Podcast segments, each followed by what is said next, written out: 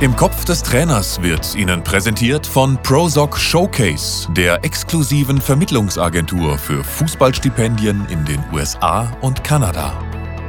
Im Kopf des Trainers. Hallo und ganz herzlich willkommen zu einer neuen Ausgabe mit einem ganz jungen Trainer, 38 Jahre alt und mit einem ganz, ganz großen Erfolg als Spieler. Herzlich willkommen an den UEFA Cup Sieger von 2007, Andreas Hinkel. Hallo. Hallo. Aber die meisten kennen dich natürlich schon aus deiner Stuttgarter Zeit. Du bist eine VfB-Ikone, hast mehr als dein halbes Leben für den VfB gearbeitet. Erst als Spieler mit dem VfB 2003 Vizemeister geworden mit den jungen Wilden, später als Trainer im Jugendbereich, im Amateurbereich und auch dann als Co-Trainer der Profimannschaft. Sevilla habe ich kurz angedeutet, mit dem FC Sevilla den UEFA Cup gewonnen. Bestimmt das Highlight deiner sportlichen Karriere. Dann hast du die äh, Trainerkarriere aber gestartet und bist seit Oktober 2019 Co-Trainer bei Spartak Moskau. Spannendes Land, neues Land. Was war dein allererster Gedanke, dein allererstes Gefühl, als klar war, ja, du gehst in ein fremdes Land mit einer neuen Kultur, mit einer ganz anderen Sprache. Was ging da so dir im Kopf rum? Ich war ja als Spieler auch schon in Moskau, also von daher war es nicht ganz neu. Also man kommt ja viel rum als, als Profi. Ich hatte da schon ein bisschen Eindruck, gerade von Moskau, vom Zentrum, weil man da natürlich dann auch im Hotel äh, auch mal Ausgang hat äh, und dann vielleicht äh, dann ein bisschen was sieht, einen kleinen Eindruck hat. Und bevor wir dann letztendlich uns dafür entschieden haben, dann auch wirklich äh, da einen Vertrag zu unterschreiben und nach äh, zu Spartak Moskau zu wechseln äh, oder zu gehen, haben wir uns natürlich trotzdem auch nochmal einen genaueren Eindruck gemacht und waren auch drei Tage nochmal äh, jetzt, also nach der Karriere quasi war ich da nochmal da, aber ich hatte da schon einen, einen, gewissen Voreindruck und von daher wusste ich schon äh, ein bisschen, was auf mich zukommt. Ja, also man ist ja auch in, sage ich mal, in Osteuropa immer mal wieder unterwegs gewesen als Spieler ähm, Moskau an sich, sage ich mal, hat natürlich so ein gewisses Stereotyp vielleicht im, im, im Kopf, so ein gewisses Schubladendenken, dass man sagt, okay, äh, Russland, aber Moskau muss man einfach sagen, ist eine, eine faszinierende Stadt, äh, eine, eine europäische Metropole, wo, wo es alles hat, was man eigentlich bei uns auch hat, wenn man da an äh, vielleicht Paris, Madrid, London denkt. Ja, also von daher ähm, ist das Arbeiten da äh, äh, top und äh, ja, und die Stadt und, und alles weitere drumherum auch, muss ich sagen. Wenn du von wir sprichst, dann sprichst du von deinem Cheftrainerkollegen Domenico Tedesco, mit dem du zusammenarbeitest, mit dem du nach Russland gegangen bist. Was würdest du sagen, was ist der allergrößte Unterschied der Trainerarbeit zwischen Deutschland und Russland? Wir machen hier jetzt alles auf Englisch, also von daher ist es das größte, der größte Unterschied. Ähm, ansonsten ist es hier ein Top-Club in Russland und die Bedingungen sind top für uns. Und von daher ist der größte Unterschied oder die größte Umstellung für uns war natürlich die Kommunikation. Und das war natürlich das, dass wir natürlich dann die Trainingseinheiten und die Kommunikation in dem Team auf Englisch, Englisch machen. Wir haben einen sehr guten Dolmetscher, äh, der quasi dann immer übersetzt. Ist das aber nicht dann auch so, dass da Inhalt dann verloren geht, wenn man eben nicht in der Sprache der Spieler sprechen kann? Welche Erfahrung hast du da gemacht? Ja, also da kommt es auch dann teilweise natürlich auf den Dolmetscher an. Äh, also das ist richtig, ja. Ähm, aber der Dolmetscher ist wirklich top. Also wir haben ähm, unser Sportdirektor, der ist oft bei Meetings dabei. Ähm, der kann Russisch, der kann Deutsch, der kann Englisch und er hat uns auch schon oft Feedback gegeben und ähm, das wirklich das auch dann eins zu eins äh, quasi oder ja auch gerade von den Emotionen bringt das auch sehr gut rüber. Aber da, da muss ich recht geben, also da kommt es dann natürlich schon auf den Dolmetscher drauf an. Wie sah denn die erste Ansprache bei euch aus? Ja, die war relativ kurz. Die war relativ kurz. Wir sind in der Länderspielpause äh, zu Spartak Moskau gekommen. Wir hatten nicht die ganze Mannschaft da, von daher war das eine ganz kurze Ansprache und als dann die ganze Mannschaft dann zusammen war, hat man dann eine, eine längere Ansprache. Du hast als Cheftrainer schon gearbeitet, arbeitest jetzt gerade aktuell als Co-Trainer. Was würdest du sagen, was ist in deinem Job der größte Unterschied zwischen Cheftrainer und Co-Trainer? Ja, man muss äh, das gewisse Rollenverständnis natürlich dafür haben. Man muss wissen, ist man Chef oder ist man äh, Co-Trainer und äh, da gibt es natürlich unterschiedliche Aufgaben. Ähm, man ist natürlich vielleicht dann auch ein anderes äh, Bindeglied zur Mannschaft, wenn man dann äh, als Co-Trainer ist. Als Cheftrainer wahrt man dann vielleicht trotzdem noch ein bisschen mehr die Distanz. Ähm, aber das ist natürlich dann auch Auslegungssache vom Cheftrainer. Und von daher muss man einfach wissen, okay, in dem Fall bin ich Cheftrainer, in dem Fall Co-Trainer, jetzt bin ich Co-Trainer und da habe ich meine Aufgaben ganz klar und arbeite da auch dem Cheftrainer in vielen Sachen zu. Ähm, ja, das ist der wesentliche Unterschied, denke ich. Heißt, wie kommst du dann näher an die Mannschaft ran in deiner Funktion als Co-Trainer? Ja, also ich habe dann vielleicht mal das ein oder andere Mal ein bisschen mehr Freiräume auch. Ja, äh, Cheftrainer hat noch viele zusätzliche Dinge zu tun. Der muss äh, mal da zu einer Sitzung oder hat da mal auch äh, äh, Treffen oder Medienarbeit und und ähm, delegiert natürlich dann viel an mich weiter und ähm, ich bin dann in der einen oder anderen Situation dann vielleicht näher dran oder übernehme dann das eine oder andere. Also ja, aber letztendlich, äh, Domenico hat schon viel Kontakt auch zur Mannschaft. Es ist nicht so, dass er da Abstand nimmt, ähm, aber ich kann trotzdem viel übernehmen oder abnehmen. Eine absolute Kernkompetenz von Fußballtrainern ist es ja, Führungsstärke zu haben. Was bedeutet Führungsstärke für dich? Ah ja, Führung ist ein spannendes Thema, ja. Äh, wird immer wichtiger, denke ich. Ähm, Führungsstärke, ja, es ist sehr, sehr komplex, das Thema. Ähm, ich denke, authentisch zu sein ist das äh, Wichtigste, aber ich denke, so eine Fü ein Führungsstil, also Führungsstärke, Führungsstil, sagt man ja oft, was für ein Führungstyp ist, ist man, ich denke, in der heutigen Zeit muss man sehr flexibel sein. Man hat es mit Menschen zu tun, mit, mit Spielern, die natürlich auch unterschiedlich sind. Also wir haben hier zum Beispiel im Team auch sehr viele ähm, Nicht-Russen, auch äh, Europäer, wir haben Südamerikaner und jeder ist irgendwie anders. Von daher ist es auch spannend, wie geht man mit dem Einzelnen um. Man muss natürlich auch vorfühlen mit den einzelnen Spielern, was sind es für Typen und wie kann man die dann auch führen. Und, aber ich finde, das ist natürlich ein äh, hochspannendes Thema und ganz wichtig. Wie kriegst du es dann hin oder ihr als Trainerteam, dass gerade wenn verschiedene Kulturen aus verschiedenen Ländern in einer Mannschaft vertreten sind, dass es eben keine Grüppchenbildung gibt, die sich vielleicht negativ auf die Leistung der gesamten Mannschaft auswirkt? Ja, das ist, das ist sehr, sehr, sehr spannend, auch dieses Thema, weil ähm, es sollten sich keine Grüppchen in dem Maße bilden, dass es natürlich äh, auch Unruhe gibt oder Fronten sich aufbauen. Ja, und äh, dass es Gruppen generell gibt, äh, weil sich da jemand besser versteht äh, miteinander oder untereinander. Und das ist alles kein Thema. Aber es sollte halt nicht so sein, dass da irgendwie Stimmungen gemacht werden und dann äh, ja auch negative Auswirkungen natürlich dann haben auf das Sportliche von einzelnen Spielern, weil man zu der Gruppe gehört oder zu der und man, man tut sich dann vielleicht äh, äh, meiden auf dem Platz oder ja kommt nicht mit denen zurecht. Ja, also solche Geschichten, das muss man beobachten, wenn man dann neu zum Verein kommt ähm, und dann gucken, ja, wie die Ströme da verlaufen und äh, ja, ähm, viele Einzelgespräche dann trotzdem führen und, und herausfinden. Bei uns ist es jetzt relativ, relativ gut. Natürlich gibt es, wie gesagt, immer auch Gruppen ähm, und auch Leute, die sich dann, wie gesagt, besser verstehen. Ähm, aber wir haben jetzt nicht so ähm, das Gefühl, dass es dann Unruhe gibt und dass Stimmung gemacht wird. Ja, und ähm, ja, wir können hier sehr gut arbeiten und ähm, die Jungs ziehen alle gut mit. Unruhe ist das Stichwort, denn das WLAN ist gerade in Moskau etwas turbulenter unterwegs. Sorry für die leichten Tonschwankungen bei Andy Hinkel. Heißt also, um auf das Thema zurückzukommen, die stärkste Waffe ist das Einzelgespräch, wenn Grüppchenbildung droht oder bereits vorhanden ist? Einzelgespräch ist ein, ein Thema. Das, äh, viele Sachen sind ja davor erstmal, man muss sich ja reinhören. Man, man kennt ja das Umfeld dann, man man hört sich ganz viele Meinungen an. Es gibt einen Staff, es gibt Ärzte, es gibt Physios, es gibt äh, Athletiktrainer, die auch schon vorher da waren. Es gibt auch die, die äh, Mitarbeiter im Verein, in Marketingabteilung oder auch Sportdirektor oder das ganze Umfeld quasi. Und da kann man sich ja viel Informationen auch holen, wie die äh, das aktuell sehen. Und dann muss man natürlich auch selber viel beobachten und muss auch natürlich gucken, äh, jeder sollte ja auch eine neue Chance irgendwie haben, ja, äh, und wie sie sich verhalten. Und aufgrund dessen muss man natürlich dann Gespräche führen, ja. Und ähm, dann immer wenn ein neuer Trainer kommt, äh, bewegt es natürlich viel auch in, innerhalb der Mannschaft und äh, dann bildet sich bildet sich auch wieder eine neue Gruppe, ja, Hierarchien, es gibt wieder neue Chancen für viele Spieler und das äh, spielt alles da mit eine Rolle, sage ich mal. Und natürlich kommt dann kommen dann Einzelgespräche und und, und wie man natürlich dann äh, ja, das Fußballerische ist natürlich auch ganz wichtig. Ja, wie, wie sieht man Spieler? Wie können die der Mannschaft helfen? Was für ein Fußball will man mit den, mit der, äh, mit den Spielern spielen?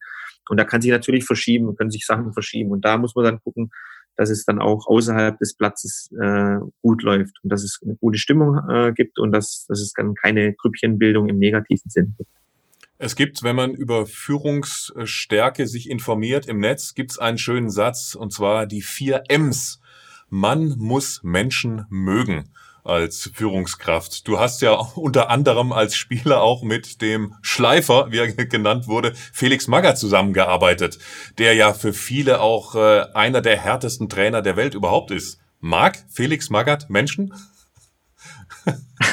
ja, äh, das, ja, eigentlich müssen Sie ihn das, oder musst du ihn das selber fragen, aber ich, äh, er hat seinen eigenen Führungsstil ähm, ähm, gehabt damals. Ich weiß nicht, ob er den dann irgendwann mal auch verändert hat. Ich hatte ihn zu der damaligen Zeit. Ich weiß nicht, man hört dann danach natürlich viel über ihn, aber man ist letztendlich dann auch nicht dabei. Also ich weiß, dass er ein sehr harter Trainer war damals und ähm, er wollte einfach, dass jeder immer an seine Grenzen geht und ähm, er war hart, aber er war dann auch trotzdem, hat man das Gefühl gehabt, teilweise fair, weil es dann halt schon auch aufgrund von Leistung dann äh, äh, die, ja, äh, aufgestellt wurde. Und ähm, hat, also jeder hatte die gleichen Möglichkeiten bei ihm.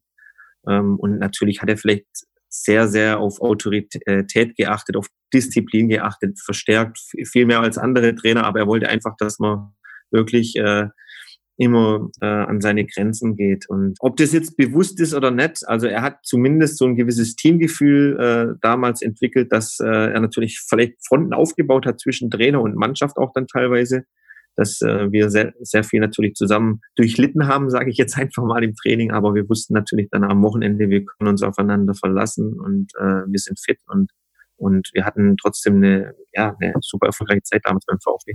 Fronten aufgebaut heißt, es gibt durchaus Trainer, die empathischer vielleicht sind und mit den Spielern umgehen? Ich finde, man muss heute sehr, sehr flexibel sein, wie ich es vorhin schon gesagt habe. Ähm, er hatte wahrscheinlich dann auch so, er hatte ja den einen Stil, den er hatte, so gegenüber äh, den Spielern. Ähm, ich denke, dass man einfach heutzutage alles braucht. Ich vergleiche das oftmals mit der Erziehung von Kindern. Ähm, die testen auch ihre Grenzen aus und äh, manchmal äh, muss man vielleicht ein bisschen härter mit ihnen umgehen. Dann manchmal brauchen sie mehr Nähe, manchmal muss man sie in den Arm nehmen, manchmal äh, muss man sie aufbauen, manchmal muss man aber zeigen, äh, äh, wer hier der Chef ist, mehr oder weniger. Und so Schubladendenken habe ich vorhin schon angesprochen, so ein Führungsstil, was für ein Führungsstil hat man, finde ich, ist in der heutigen Zeit nicht mehr angebracht, ja. Heißt, von welchen Trainern, die du selbst als Spieler hautnah erlebt hast, hast du dir für jetzt, für deine Karriere als Trainer am meisten abgeschaut? Ich habe mir von allen Trainern äh, viel abgeschaut und ähm, das ist normal. Man entwickelt sich ja da auch als äh, Mensch weiter. Also als Spieler entwickelt man sich weiter, aber man, lernt ja auch von jedem Trainer, hat von jedem Trainer was gelernt, im Negativen wie im Positiven.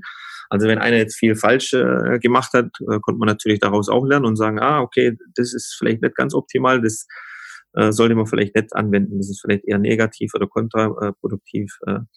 Und von daher mm, ist es immer schwierig zu sagen, ich bin der Typ, der ich jetzt bin, aufgrund dessen, was ich erlebt habe und aufgrund äh, der Trainer, die ich auch hatte, mit, also mit unter anderem, sage ich mal. Ich habe natürlich dann auch selber viel Erfahrung gemacht und, und eine gewisse jetzt äh, Trainerausbildung äh, genossen und auch äh, Trainererfahrung genossen und Austausch mit anderen Trainern. Aber ich habe natürlich auch viel gezogen aus meiner Spielerkarriere von den Trainern und deshalb bin ich natürlich das, was ich jetzt bin und, und, und Coach, so wie ich bin. Ich muss natürlich trotzdem einen eigenen Weg finden, das habe ich vorhin gesagt. Äh, man sollte immer authentisch sein und wo würdest du sagen, hast du als Trainer noch äh, Potenzial? Wo kannst du dich noch verbessern? Oh, ich denke, boah, da, da, ich denke mal, dass man, man kann sich immer weiterentwickeln. Ich finde, ähm, man sollte nie irgendwie aufhören, äh, weiter zu lernen. Und es ist für mich jetzt auch schwierig zu sagen, weil, äh, wie ich es gerade angedeutet habe, man entwickelt sich und äh, ich denke, da kann jeder äh, an, seine, an sich selber denken. Wenn, wenn einer 18 wird zum Beispiel, dann denkt sich jeder, oh, ich bin erwachsen und oh, ich erober die Welt und ja, ich weiß schon alles. Und wie war es, als man dann 24 war? Wie war es, als man dann 28 war? Wie war es, als man 32 war?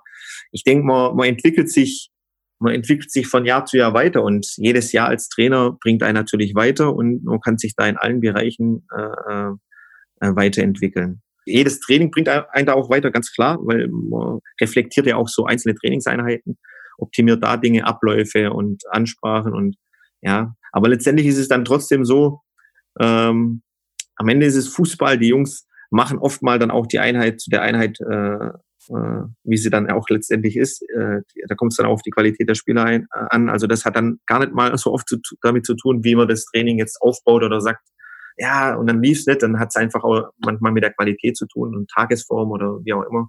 Und manchmal denkt man sich, ja, das war eine super Einheit.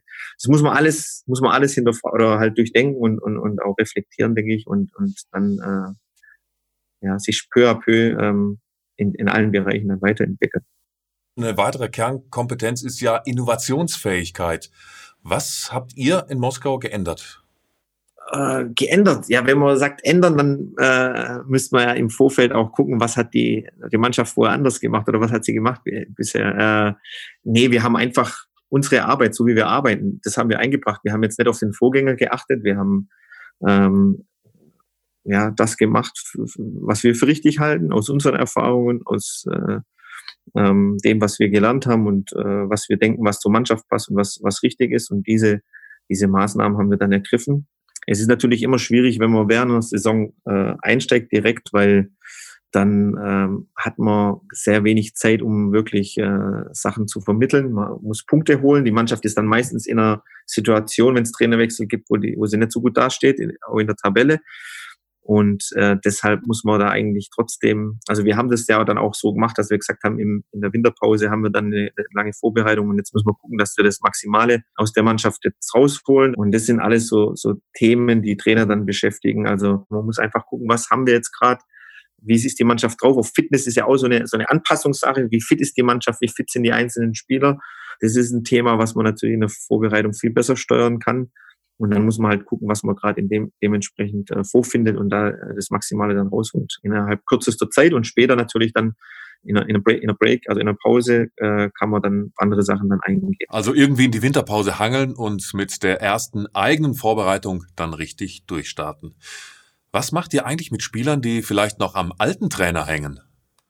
Ja, wir sind offen. Wir sind offen für alle Spieler. Also ähm, wir haben jetzt gar nicht gespürt, dass irgendwelche Trainer an dem alten Trainer hingen, aber es gibt's natürlich, klar, weil, weil Spieler vielleicht beim alten Trainer viel gespielt haben. Aber wir waren offen für alle Spieler und jeder hatte da die Möglichkeit natürlich auch, ähm, ähm, sich äh, in die Mannschaft zu spielen und, und reinzuarbeiten. Ich denke, das so ein Schnitt hat auch immer was Gutes. Deshalb äh, wirken ja auch Trainerwechsel hinsichtlich dessen, dass äh, neuer Schwung reinkommt, dass, dass viele Spieler, die vielleicht äh, ähm, gerade hinten dran waren, neue Möglichkeiten bekommen und die anderen Spieler wieder Gas geben müssen, weil vielleicht waren die beim alten Spieler gesetzt und haben da auch ein paar Prozentpunkte äh, nachgelassen und von daher äh, bewirkt so ein Trainerwechsel unabhängig, was man jetzt erstmal macht, auch schon einiges ähm, und ähm, dann hat jeder wieder die gleichen Möglichkeiten und, und das war unser Vorgehen, dass wir da offen waren für jeden und wir haben auch nicht das Gefühl gehabt, dass jetzt ganz viele Spieler an dem alten Trainer hingen. Wir haben ja über Innovationsfähigkeit eines Trainers gesprochen und eine Sache, die ich noch unbedingt ansprechen wollte, die habt ihr ja geändert, nämlich euer Vorgänger hat 4-2-3-1 gespielt, Kuznetsov, und ihr habt dann auf Dreierkette und 3-5-2 umgestellt. A, aus welchem Grund? Und B, was war das Schwierigste bei der Adaption auf das neue System für die Mannschaft? Ja, erstens aufgrund äh, des äh, Spielermaterials, also aufgrund der Spieler, die wir hatten, haben wir eigentlich uns dafür entschieden zu sagen, wir, wir spielen das System äh, weil, weil wir die Spielertypen einfach für das System haben. Und das uns dann einfach auch mehr Sicherheit gibt. Wir hatten, wir hatten viele gute Innenverteidiger, beziehungsweise äh, Spieler, die auch die Dreierkette dann spielen können. Hatten vielleicht nicht so die offensiven Flügelspieler in der Menge, haben dann mit zwei zentralen Spielern, äh, Spitzen deshalb dann vorne gespielt die dann wirklich auch Zentrumspieler sind. In der, in der Vergangenheit sind dann Spieler oft auch nach außen ausgewichen, die eigentlich mehr äh, oder sich im Zentrum wohler fühlen. Auch gerade Larsen zum Beispiel, der wurde oft außen eingesetzt. Der hat auch jetzt auch einige Tore jetzt schon gemacht und fühlt sich im Zentrum da einfach auch wohler. Ähm, und im zentralen Mittelfeld haben wir einfach viele gute Spieler. Und da äh, Dreierkette und drei Spieler im Mittelfeld, Alex Krall, ein guter Abräumer auf der Sechs und Achter haben wir ganz viele richtig gute Spieler, die da einfach ähm, ja das war einfach auf das System zugeschnitten. Aber wir sind da nicht generell äh, so äh, engstirnig, dass wir sagen, wir, wir lassen nur das System mitspielen. Nee, man kann aus jedem System heraus natürlich bestimmte Abläufe dann trainieren und bestimmte, äh, sage ich mal, Zonen anlaufen oder bespielen oder Überzahl schaffen oder wie auch immer. Es kam jetzt nur so, dass die Spieler einfach schon gut zu den, zu den Positionen gepasst haben, die, die Anforderungsprofile der Spieler. Also dient das Grundsystem nur der Sicherheit für die Spieler?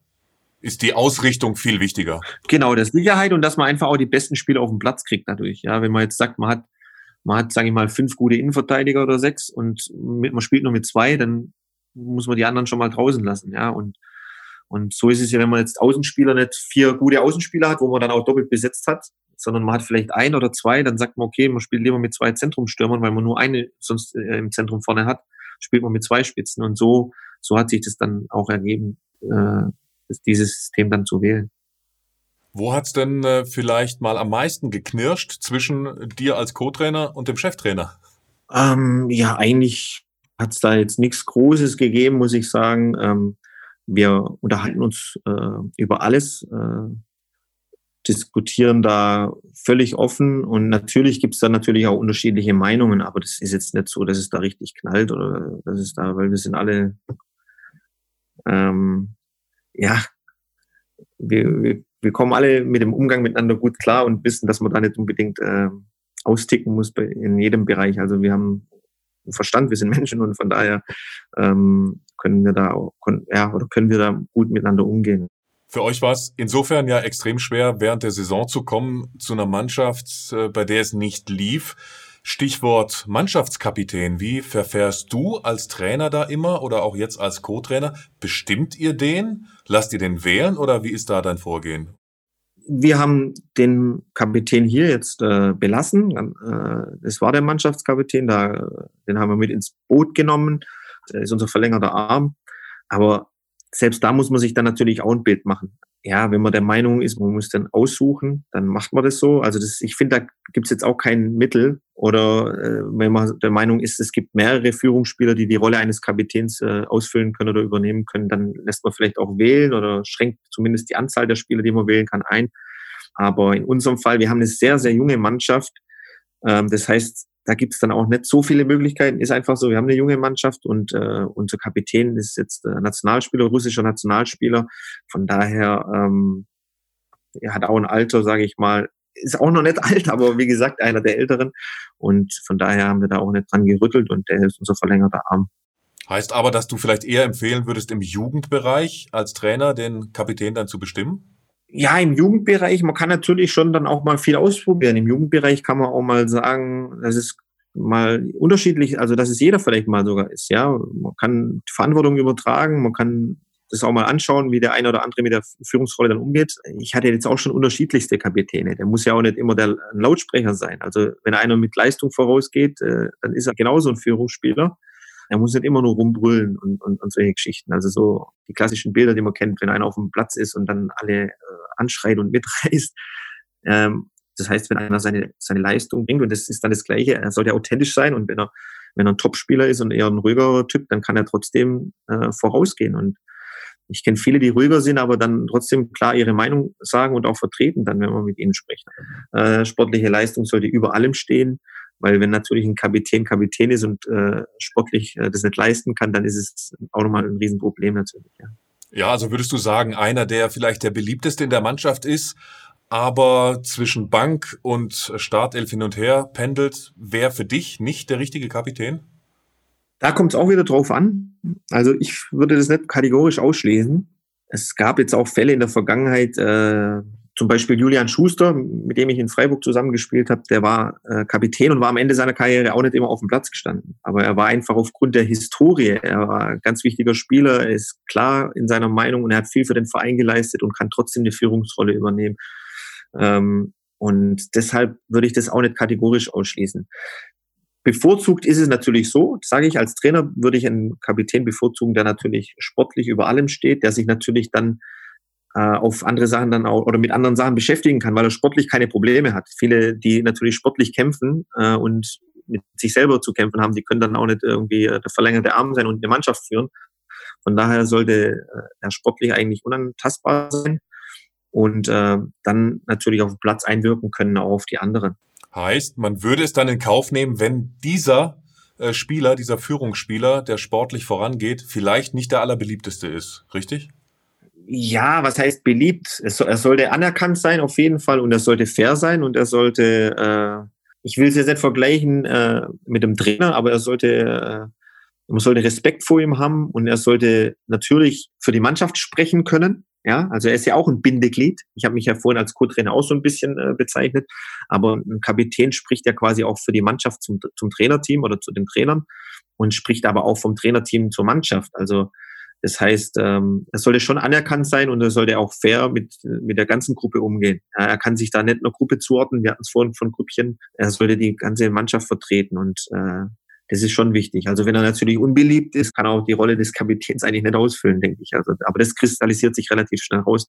Jetzt hat man ja in jeder Mannschaft vielleicht auch Spieler, die über ihren Zenit schon raus sind, die aber trotzdem so hoch dekoriert sind, dass man ja von Haus aus schon einen riesen Respekt vor ihnen hat. Also Beispiel bei euch, André Schürle aus Dortmund ausgeliehen nach Moskau wird jetzt im Sommer wieder nach Dortmund zurückgehen, höchstwahrscheinlich, wie man liest, ähm, dann woanders hin verkauft werden. Aber der war ja bei euch auch dabei. Wie geht man mit äh, so einem Weltmeister um, der so viele tolle Sachen schon geleistet hat, aber irgendwie gefühlt seit Jahren auch nicht mehr in Tritt kommt? Das ist das Schwierigste daran für euch als Trainerteam, so einen weltmeisterlichen Spieler, dessen Zeit aber gerade eben irgendwie gefühlt ein Stück weit vorbei ist, umzugehen mit ihm.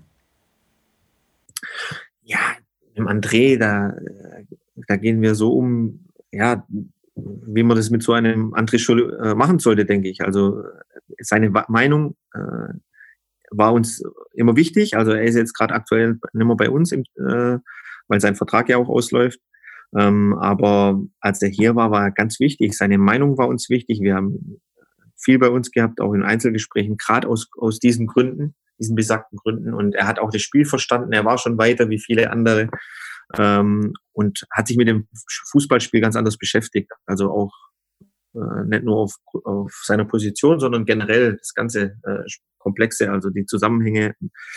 Und das ist so ein Spieler, der natürlich dann über den Tellerrand hinausschauen konnte und ähm, Deshalb war er ganz wichtig für uns. Er hatte ein hohes Ansehen in der Mannschaft und konnte das dann auch weitergeben. Ja, wie, wie kriegt man ihn denn wieder auf ein Niveau, das er hatte, als er das WM-Tor vorbereitet hat? Oder damals, meine persönliche Meinung, ähm, als Teil der Bruchweg Boys in Mainz, fand ich ihn überragend, aber danach nicht mehr allzu oft. Wie kriegt man ihn denn als Trainer überhaupt nochmal auf so eine Form? Ja, über Gespräche auch. Was ich vorhin gesagt habe, um das Vertrauen geben und äh, mit ihm sprechen und ähm, offen kommunizieren. Und das erwartet man natürlich dann auch vom Spieler und da versucht man dann gemeinsam wieder ihn auf, auf das Niveau zu bringen. Ganz klar. Also ich denke, das ist immer so ein Zusammenspiel. Also letztendlich ist der Spieler ja auch der, der dann spielt und er muss ja dann wieder aufs, auf das Niveau kommen. Das heißt, man, man redet mit ihm und versucht ihm Selbstvertrauen zu geben. Und aber letztendlich ist es dann so, dass der Spieler wenn irgendwas vielleicht nicht so läuft oder wenn er wenn irgendwas ist, dass man dann natürlich mit ihm auch drüber sprechen kann. Er muss offen sein.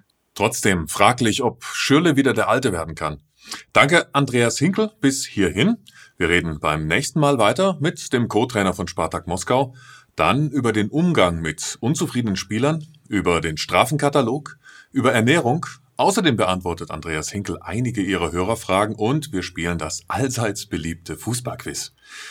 Das alles und noch viel mehr dann in der nächsten Folge von Im Kopf des Trainers. Vielen Dank fürs Zuhören und bis bald. Im Kopf des Trainers wurde Ihnen präsentiert von Prosoc Showcase, der exklusiven Vermittlungsagentur für Fußballstipendien in den USA und Kanada.